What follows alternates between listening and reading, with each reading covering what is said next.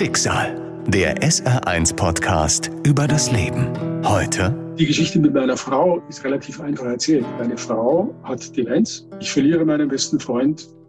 Ich ertrage es nicht mit ansehen zu müssen, wie dieser wunderbare Mensch, dieser schlagfertige, dieser fröhliche, dieser selbstbestimmte, dieser selbstständige Mensch vergeht, weil man einen Schritt gehen muss, der mir sehr, sehr schwer fällt. Man muss loslassen, man muss akzeptieren, weil alle Gefühle, die man in Relation zum Kranken, zum Demenzkranken stellt, macht man oftmals in Relation zu dem Menschen, den es gar nicht mehr gibt. Schicksal, der SR1-Podcast über das Leben mit Martin Liss. Meiner Frau geht's gut. Sie hat gute Tage natürlich und sie hat auch schlechte Tage. Der Mann einer Freundin, der an Demenz erkrankt ist, ist gestorben und eine gute Freundin, die sie über die Alzheimer-Gesellschaft kennengelernt hat, mit der sie viel unternommen hat, bei der ist die Krankheit überraschenderweise wahnsinnig schnell fortgeschritten. Die muss jetzt ins Heim. Das löst Ängste bei ihr natürlich aus, auch Verlassensängste. Sie hat das Gefühl, dass sie so sehr auf mich angewiesen ist. Jetzt nicht im Moment, aber natürlich für die nächste Zeit, dass sie mich brauchen wird, ist für sie sehr schwer zu ertragen. Sie war immer ein unfassbar selbstständiger Mensch, etwas, was ich sehr bewundert habe. Sie war immer schlagfertig und fröhlich. Es war großartig, weil wir beide uns so ergänzt haben in all unseren Defiziten, was der eine nicht konnte, der wollte, ging dem anderen leicht von der Hand. Das war sehr, sehr schön. Das verschwimmt jetzt natürlich. Diese Krankheit geht ihren Weg und nimmt die Kranken mit. Die Zeitabstände, wo ich an Gesagtes anknüpfen kann, werden immer kürzer. Es ist mir ein Anliegen, das auch mitzuteilen, wie man Demenzkranke einschätzen soll. Oder man kann mit demenzkranken Menschen so sprechen, wie ich jetzt mit den Menschen sprechen, die hoffentlich zuhören. Nur das Gesagte hält sich nicht fest. Aber diese Menschen sind nicht geistig behindert. Die nehmen das in dem Moment, wenn sie noch bewusst da sind. Natürlich gibt es Phasen dann, wo das abdriftet. Aber jetzt, meine Frau ist noch in der Phase, wo sie das, was ich sage, aufnimmt. Sie kann es nur nicht mehr festhalten. Was natürlich das sehr anstrengend macht tagsüber und ich natürlich auch gestehen, oftmals auch ungehalten werde, weil ich ja, das kommt hinzu, noch arbeiten muss. Wenn meine Frau kann nicht mehr arbeiten, wenn ein Verdienst wegbricht, ist das kein Spaß. Aber trotzdem geht es uns noch gut, aber ich muss eben arbeiten. Das heißt, ein Teil meiner Energie geht da drauf und dann es ist eben so, dass ich dann, wenn ich erschöpft bin, dann auch manchmal, aber das sei mir nachgesehen, ungeduldig werde. Ganz entscheidend für die Diagnose und auch für das Erkennen dieser Krankheit war das Alter meiner Frau. Diagnostiziert wurde diese Krankheit, als sie 56 war. Allerdings bin ich mir sicher und auch im Austausch mit anderen und auch in der Nachbetrachtung mit Ärzten, war sie schon zwei oder drei Jahre erkrankt, was in dieser Altersgruppe leider üblich ist, weil viele Ärzte bei den ersten Anzeichen aufgrund des Lebensalters nicht zuerst an Alzheimer denken, sondern sehr oft, fast ausschließlich eine Depression diagnostizieren, weil die Anzeichen am Anfang ähnlich sind. Nur mit der Zeit wird dann deutlich, dass die Symptome sich doch unterscheiden. Ich ähm, habe sehr viel Verständnis gehabt natürlich für die Situation meiner Frau. Wir haben auch viel darüber gesprochen miteinander. Wir haben auch versucht, zusammen diese Symptome der Depression zu ergründen. Wie geht man damit um? Muss man mit dem Partner seine Freizeiten lassen? Depression zeichnet sich ja dadurch aus, dass sie kommt, dass man Täler durchschreiten muss, aber aus denen man wieder rauskommt. Und die, die Symptome, die Zustände meiner Frau haben sich nicht gebessert. Sie haben sich verändert, verschlimmert und verändert. Und man sieht meiner Frau die Krankheit natürlich auch nicht an. Und weil meine Frau ein sehr offener Mensch ist und ein sehr helles Wesen ist im, im Auftreten, in der Anmutung und sehr kontaktfreudig ist, merkt man das zunächst natürlich nicht. Es besteht die Gefahr, dass man dann unangenehm berührt ist, wenn meine Frau im Gespräch, weil das ist ja auch ein Symptom dieser Krankheit, dass Menschen nicht mehr so gut zuhören können, dass sie dann auf Gesagtes entweder nicht reagiert oder mit einer Frage äh, erkenntlich macht, dass sie Gesagtes nicht wahrgenommen hat. da ist es dann so, dass es einfacher ist, wenn die Leute das, das wissen. Ich bin, bin immer ein bisschen unglücklich, wenn ich merke, dass andere dann mit meiner Frau ein bisschen anders reden, weil das ist sehr unfair, weil das äh, trifft es natürlich nicht. Ja, also nochmal, diese, meine Frau nimmt, nimmt das, was man zu ihr sagt, natürlich genauso auf, wie ich das mache. Und es ist nur so, dass es einfach äh, in kürzerer Zeit weg ist. Meine Frau hat wahnsinnig Angst, sich zu disqualifizieren. Das ist das eine. Sie hat, es hat lange gedauert, äh, mit ihr darüber zu sprechen, dass sie sich vor mir nicht schämen muss, ja, was sie auch eine Zeit lang getan hat, was uns wahnsinnig oder mich wahnsinnig belastet hat, weil der einzige Mensch, dem sie wirklich allen vertrauen kann, ich. Aber das geht jetzt und das hat ihr viel Druck genommen. Ich versuche immer, wenn wir auf Menschen treffen, dass es eine Atmosphäre ist, die ganz leicht ist zunächst. Und wenn es wirklich so ist, dass das Gespräch stockt und es uns wert oder mir es wert ist, ich frage natürlich vorher, dann erzählen wir auch unsere Geschichte. Ansonsten ist es so, dass wir das in Kauf nehmen und dass Menschen vielleicht denken, sie ist ein bisschen merkwürdig oder im unglücklichsten Fall ein bisschen einfältig, dass sie Angst versteht. Michaels Ehefrau ist 56 Jahre alt, als sie erfährt, dass sie an Alzheimer erkrankt ist. Es ist das Alter, wo man gemeinsame Pläne und Ziele umsetzen möchte. Die Kinder sind aus dem Haus, man freut sich über mehr Zeit miteinander, auf Qualitätszeit, ohne Stress oder zu viel Arbeit. Und dann kommt die Diagnose, die alles verändert. Das mit der Diagnose ist, ist wirklich verrückt. Ich wusste zuerst nicht, wie ich darauf reagieren soll. Das liegt daran, dass ich mich mit dieser Krankheit nicht wirklich beschäftigt habe. Ich habe so reagiert, wie viele Menschen jetzt auch darauf reagieren.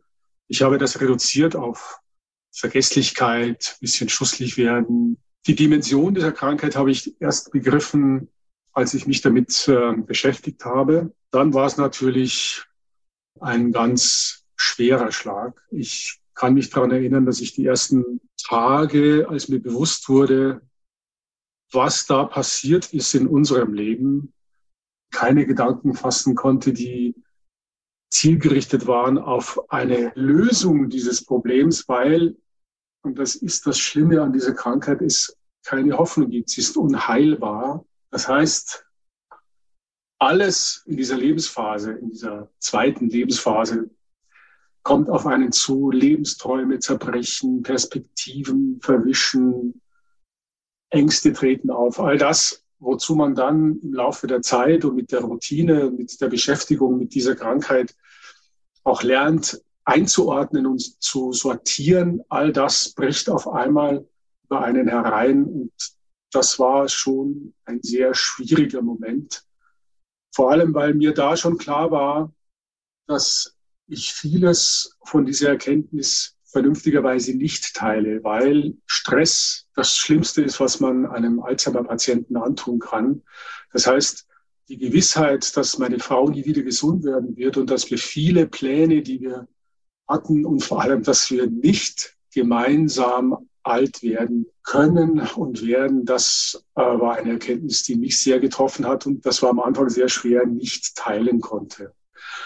Sie war überraschenderweise, sage ich jetzt wertfrei, auch wenn das im Kontext komisch klingt, sehr viel erschütterter als ich, obwohl sie auch nicht mehr über diese Krankheit wusste, aber wahrscheinlich, weil sie betroffen war natürlich. Ich habe mich mit dieser Krankheit intensiver auseinandergesetzt, als meine Frau das äh, in der Zwischenzeit äh, getan hat, weil ich sie auch gebeten habe, darauf zu vertrauen, dass ich mich in Ruhe einlese und wir darüber sprechen. Das Fiese an dieser Krankheit, das macht sich am Anfang nicht äh, bemerkbar, aber mit der Zeit äh, natürlich deutlich. Das Fiese an dieser Krankheit ist, dass jeder erkennt, dass äh, du krank bist nur du als Betroffener nicht. Du kannst nicht einschätzen, wie es dir geht, ob sich dein Zustand verschlechtert hat. Ein Merkmal ist, dass du natürlich viele Fragen immer wieder stellst, dass du Sachen natürlich vergisst. Deshalb hat es anderthalb bis zwei Jahre gedauert, bis eine der Gretchenfragen meiner Frau kam. Sag mal, bemerkst du eigentlich eine Verschlimmerung meines Zustandes? Diese Frage ist sehr schwer zu beantworten. Erstens, weil es meiner Frau nicht nutzt, wenn ich ihr erzähle, natürlich gehst du deinen Weg mit dieser Krankheit, so wie die Krankheit ihn vorschreibt. Auf der anderen Seite will ich natürlich auch ehrlich sein. Und ähm, ich versuche mich da immer ein bisschen raus und rum zu lavieren. Es ist Fakt, dass sich die Persönlichkeit verändert. Mit der Veränderung der Persönlichkeit verändern sich natürlich auch gewohnte Reaktionen. Das heißt, wir waren in unserer Beziehung immer sehr, sehr ehrlich. Das kann ich jetzt nicht aufrechterhalten. Ich erzähle meiner Frau nicht, dass sich ihr Zustand verschlechtert hat. Sie merkt das nicht und sie hat es dann auch in einer Stunde wieder vergessen. Dieses Aufrechterhalten von einer gewissen Balance und Harmonie ist wahnsinnig wichtig. Mir geht es ja nicht besser, wenn ich meiner Frau erzähle, dass es ihr schlechter geht. Das verändert die Situation ja auch nicht. Alzheimer, das ist nicht dasselbe wie Demenz und es ist viel mehr als nur Vergesslichkeit. Alzheimer verändert das Gehirn, das Verhalten und die Persönlichkeit und macht einen Menschen immer hilfloser. Er verliert Stück für Stück seine Erinnerungen und Fähigkeiten, bis er nicht mehr in der Lage ist, für sich selbst zu sorgen, sich selbst zu ernähren. Bei meiner Frau ist es eine genetische Disposition. Ja, beide Elternteile waren dement.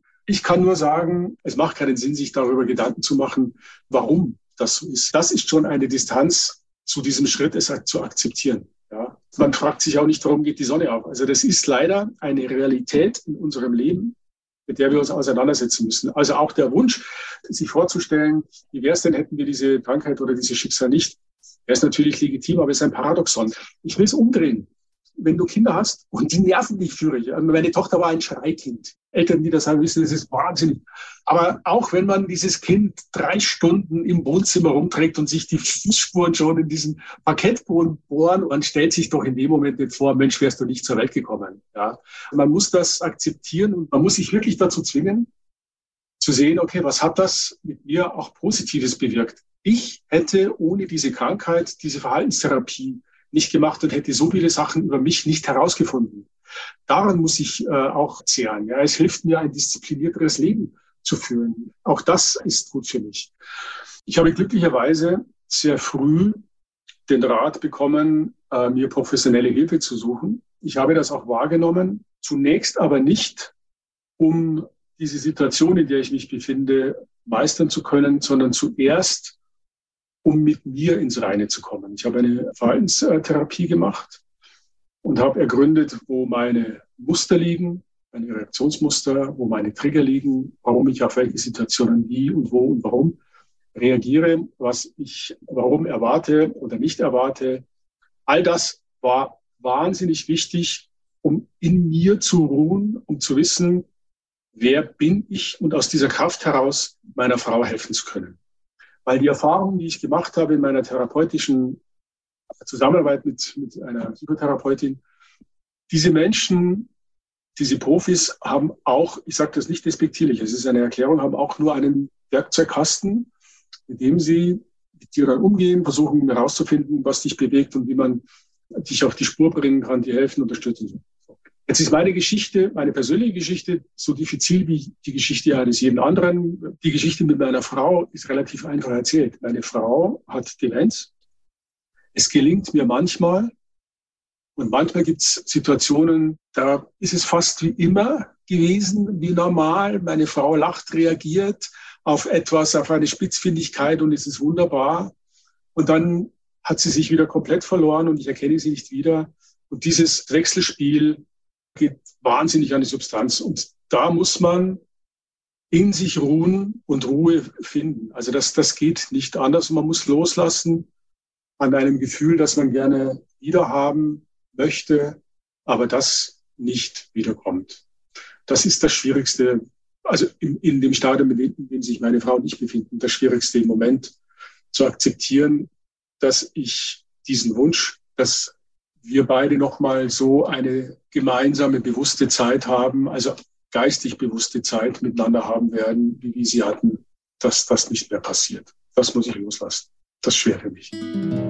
Was mir hilft, auch das ist eine neue Erfahrung. Ich bin eher ein Einzelgänger, also nicht so der Kontaktkönig. Was mir hilft, ist die Auseinandersetzung mit Menschen, die entweder damit zu tun haben, Betroffene natürlich. Wir haben einen wunderbaren Neurologen als Arzt, der mir in seiner Professionalität wahnsinnig weiterhilft. Das Bewusstsein, dass man zwar im Moment alleine ist, aber dass es Menschen gibt, die das gleiche Schicksal meistern müssen. Und der Austausch darüber ist sehr wichtig und der Austausch darüber, Tabus zu brechen. Jeder, der in dieser Situation ist, wünscht sich, dass das vorbeigeht, dass dieser Schmerz ein Ende hat, was, wenn man es weiterdreht, natürlich auch zur Folge hätte, dass es diese Krankheit nicht gibt oder dass es diesen anderen Menschen nicht gibt oder dass man sich loslösen kann oder dass man jemanden anderen findet, der einen aus dieser, aus dieser Krankheit löst. All das zu fantasieren, ja, den Mut zu haben, mit anderen das anzusprechen. Gute Freundin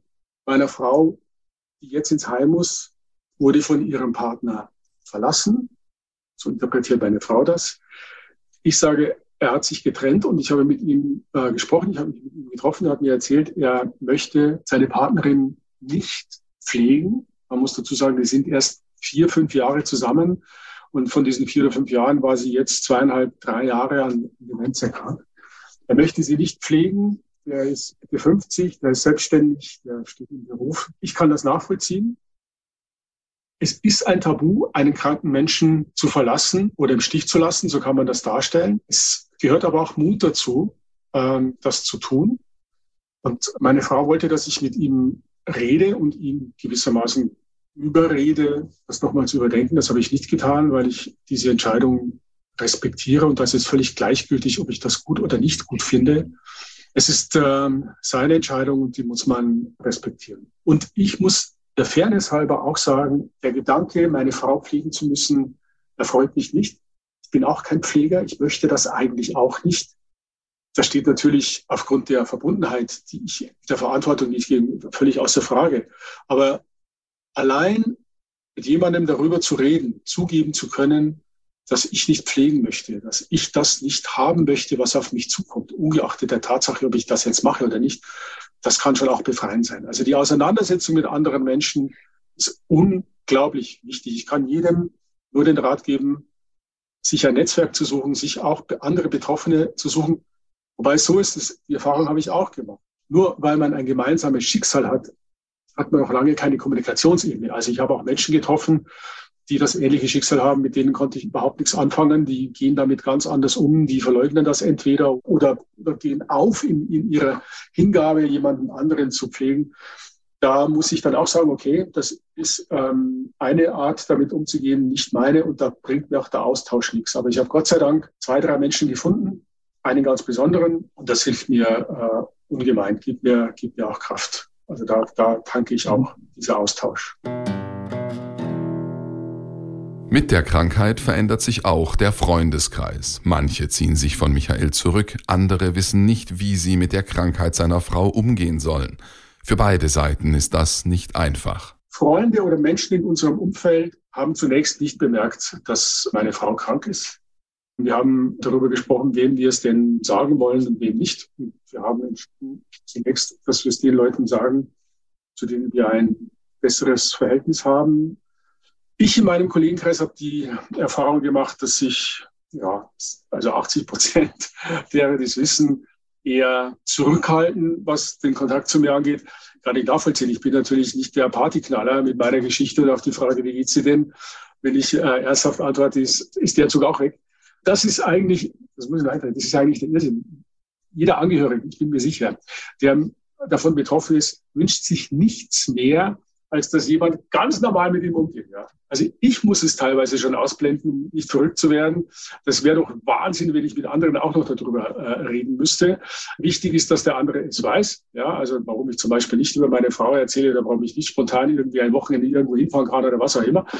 Aber in Gottes Namen, ich bin nicht beleidigt, darüber nicht sprechen zu müssen. Und ich habe das Gefühl, dass viele Menschen Angst haben, diese Frage zu stellen, weil sie nicht wissen, wie man mit so einem irrsinnigen Schicksal umgehen soll. Ja, das ist die eine Variante. Ich sehe es jedem nach, ganz klar. Die andere Variante ist, und das sehe ich auch nach, obwohl es mich natürlich aufregt, ist, ja, vergesslich bin ich auch. Du, meine Frau versteht mich auch nicht. Ja, diese Art von äh, humoristischer Aufarbeitung, die hängt mir zum Arsch raus, muss ich ehrlich sagen, weil die brauche ich gar nicht. Aber auch das ist nachgesehen, wenn ich ähm, Interesse an diesen Menschen habe, dann sage hey, ist ein bisschen anders. Äh, ich erkläre es dir gerne, wenn du willst, aber also so, wie du es gerade darstellst, ist es nicht, weil sonst äh, würde ich eher Bier drauf trinken. viele Menschen haben sich in der Tat abgewendet, aber das ist auch, abgewendet ist ein hartes Wort, vielleicht oder, oder meiden den Kontakt oder suchen ihn nicht mehr so. Vielleicht ist, ist es so am besten ausgedrückt. Viele Menschen suchen den Kontakt nicht mehr, nicht mehr so, weil es mit uns manchmal eben anstrengend ist. Es ist einfach anders. Meine Frau stellt natürlich am Tisch mehrmals die gleichen Fragen hintereinander, ist auch klar. Äh, manchmal schaltet sie sich komplett aus aus der äh, Kommunikation. Das wird oft missverstanden. Ähm, aber es gibt glücklicherweise gibt es noch ein paar wenige, mit denen es im Moment noch geht zu kommunizieren. Wie Menschen mit mir umgehen, wenn sie mich alleine, also wenn sie mich alleine treffen, am besten so, wie sie mit mir umgegangen sind, bevor das passiert ist. Und Menschen, die nicht wissen, dass ich mit einer Partner zusammenlebe, der an Demenz erkrankt ist, denen erzähle ich das nur dann, wenn es die Arbeitsorganisation verlangt. Also das heißt, wenn ich Termine irgendwie rumbauen muss und es geht halt an manchen Tagen wirklich nicht am Nachmittag oder wirklich nicht am Vormittag und es sieht dann so aus, als würde ich entweder lang schlafen oder um drei schon zum Saufen anfangen, dann versuche ich das zu erklären. Aber ich sage dann immer, meine Frau ist krank, ja, ich erzähle dann, oder ich muss mich um meine Frau kümmern. Und erst dann, also wenn, wenn der andere dann Interesse daran hat, äh, dann äh, äh, kann ich, also kann es sein, dass ich dann erzähle. Wobei ich, wie gesagt, nicht so wirklich viel Lust habe, darüber äh, zu reden. Hier ist es am allerliebsten, Menschen begegnen mir so, als wäre das nicht. Michael verliert seine Partnerin, seine beste Freundin. Er muss immer mehr Kraft und Zeit aufwenden, um sie zu unterstützen, sie zu versorgen. Gleichzeitig arbeitet er noch, die Belastung steigt für sein eigenes Leben, Hobbys, Kontakte. Dafür gibt es immer weniger Raum. Ich habe für mich ähm, als Bewältigungsstrategie Kontakt gesucht zu Menschen, die ein gleiches Schicksal haben, die in, auch in ihren 50ern mit Partnern zusammen sind, die an Demenz erkrankt sind und habe jemanden gefunden, äh, deren Mann selber Arzt war und äh, an Demenz erkrankte. Und wir leben 700 Kilometer auseinander. Wir haben uns noch nie gesehen, aber wir telefonieren manchmal, hilft uns. Sie hat mich gefragt, was glaubst du denn, hat sich in deinem Leben am meisten verändert? Ich dachte, ich brauche für diese große Frage eine große Antwort und habe darüber nachgedacht. Es blieb eine große Frage, aber die Antwort war nach intensivem Nachdenken doch relativ klar die Zeit hat sich verändert. Diese Krankheit verändert das Wahrnehmen, das Empfinden der Zeit, weil nichts mehr planbar ist, weil diese Krankheit so hinterlistig ist. Man kann nichts planen, man kann, man weiß nur, was nicht mehr geht. Die Gewissheit, ich verliere meinen besten Freund, meinen Partner, steht über allem, weil man zunehmend sehen muss, wie sich die Persönlichkeit eines Menschen verändert. Der andere verschwindet. Wir sind seit fast 30 Jahren ein Paar. Und wenn jemand nach so langer Zeit verschwindet, verschwindet man selber ja auch ein Stück weit. Der andere ist ein Archiv. Geflügelte Worte, Blicke, Reaktionen, Erinnerungen. All das bleibt beim einen hängen und beim anderen verschwindet. Und dieses Gefühl ist ganz, ganz bitter. Es tut wahnsinnig weh. Und man hofft immer auf Erlösung. Die Zeit wird ein großes Erwarten. Eine Erwartung auf Auflösung dieser Situation, aber die kommt natürlich nicht so, wie man sich das wünscht. Es ist altersabhängig, weil natürlich die Empfindung des Lebens sich mit dem Alter verändert. Man wird unsicherer, man wird schutzbedürftiger. Man gibt endlich zu, dass man den anderen doch braucht und haben möchte. All das muss man nochmal überdenken. All das muss man nochmal verändern. Und mit ähm, Ende 50 ist das ein sehr schlechter Zeitpunkt, das zu tun, weil man da eigentlich schon darauf hofft, dass man diese ganze Arbeit, die man in eine Beziehung gesteckt hat, dass sich die dann auszahlt ein entscheidender Faktor auch, weil Beziehung bedeutet natürlich nicht nur Kommunikation, sondern auch Sexualität als Kommunikation. Das verändert sich total, weil ich zum Beispiel mir nicht vorstellen kann, Sex zu haben mit jemandem, der mir schutzbefohlen ist. Weil diese Liebe wird zur Fürsorge, sie wird nicht Mitleid, aber sie wird mitleiden. Ja, und das verändert alles sehr. Für den Kranken selber ist es so, dass dieser Hoffnungsmoment oder diese Hoffnungserwartung immer obsoleter wird also, oder unwichtiger wird, weil die Wahrnehmung sich natürlich verändert. Ich für mich, also wir sind jetzt fünf Jahre leben wir mit dieser Diagnose und der Zustand meiner Frau ist noch großartig für, für diese lange Zeit. Die ersten zwei, drei Jahre habe ich mit dieser Hoffnungslosigkeit versucht zu leben oder sie war immer da. Dass meine Frau noch so bewusst am Leben teilhaben konnte, hat mir natürlich geholfen. Im Moment ist es so, dass ich hin und her gerissen bin. Ich will eine Erfahrung teilen, die, die mich wahnsinnig stark beschäftigt hat und die, glaube ich, für viele, die mit dieser Krankheit zu tun haben, wahnsinnig wichtig ist. Der schlimmste Moment, wenn man mit einem Angehörigen äh, oder mit einem Partner, der dement ist, zusammen ist, ist der Moment, wo man, ich nenne es mal so, weggehen muss. Ja, also wenn man die Betreuung zu Hause wirklich nicht mehr schafft, man sagt, das schaffe ich jetzt nicht mehr alleine, das schaffe ich auch nicht mit stundenweiser Betreuung. Es ist das Beste für diesen Menschen, wenn er in ein Heim kommt.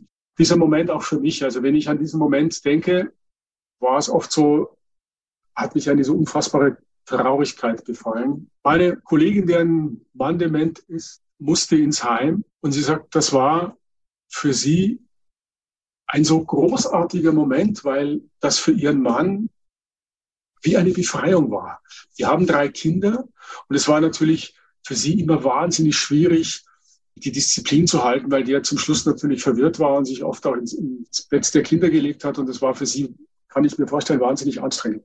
Das heißt, es gab viele, viele Regeln im Haus und er kam in dieses Heim und weil das wohl großartige Menschen sind, die da arbeiten, Profis, finde ich ganz toll, haben die dem sofort das Gefühl gegeben, offenbar, er kann ein bisschen freier leben. Also es war wohl relativ einfach, diesen Schritt für beide zu gehen. Das hat mir gezeigt, dass es keinen Sinn macht, das meinte ich mit der Zeit, dass es keinen Sinn macht, sich vor einem Zeitpunkt zu fürchten, erstens, von dem man nicht weiß, wie es sein wird. Zweitens, man nicht weiß, wie man selber, in welcher Konstitution man sich selber befindet und wie es dem Partner gehen wird. Es gibt nicht mehr die Hoffnung, dass dieser Mensch wieder gesund wird und dass er wieder zurückkommt, so wie er war. Es gibt nur die Hoffnung auf Gelassenheit und auf ein, so komisch das klingt, auf ein Leben danach. Das muss es geben. Und auch das ist mit das Schwierigste oder für mich mit das Schwierigste, man muss lernen, für den Moment zu leben. Auch wenn einem dieser Moment oftmals nicht gefällt, aber es gibt Momente, die sind wunderschön, sind lustig und man muss, und ich bin leider keiner, der das sehr gut kann, aber man muss für den Moment leben, daraus die Kraft ziehen, um diese anderen dunklen Momente, die es natürlich auch gibt, einigermaßen zu überstehen. Man braucht sowas wie ein, ein Schutzschild für, für diese schlechten Zeiten die verstärkt, dieses Schutzschild verstärkt man im Austausch mit anderen. wie gesagt, ich habe das Glück, jemanden oder Menschen gefunden zu haben, mit denen ich austauschen kann. Das ist für mich das mit das Wichtigste. Schicksal, der SR1 Podcast über das Leben. Alle Folgen in der ARD Audiothek und auf vielen anderen Podcast-Plattformen. Eine Produktion des Saarländischen Rundfunks.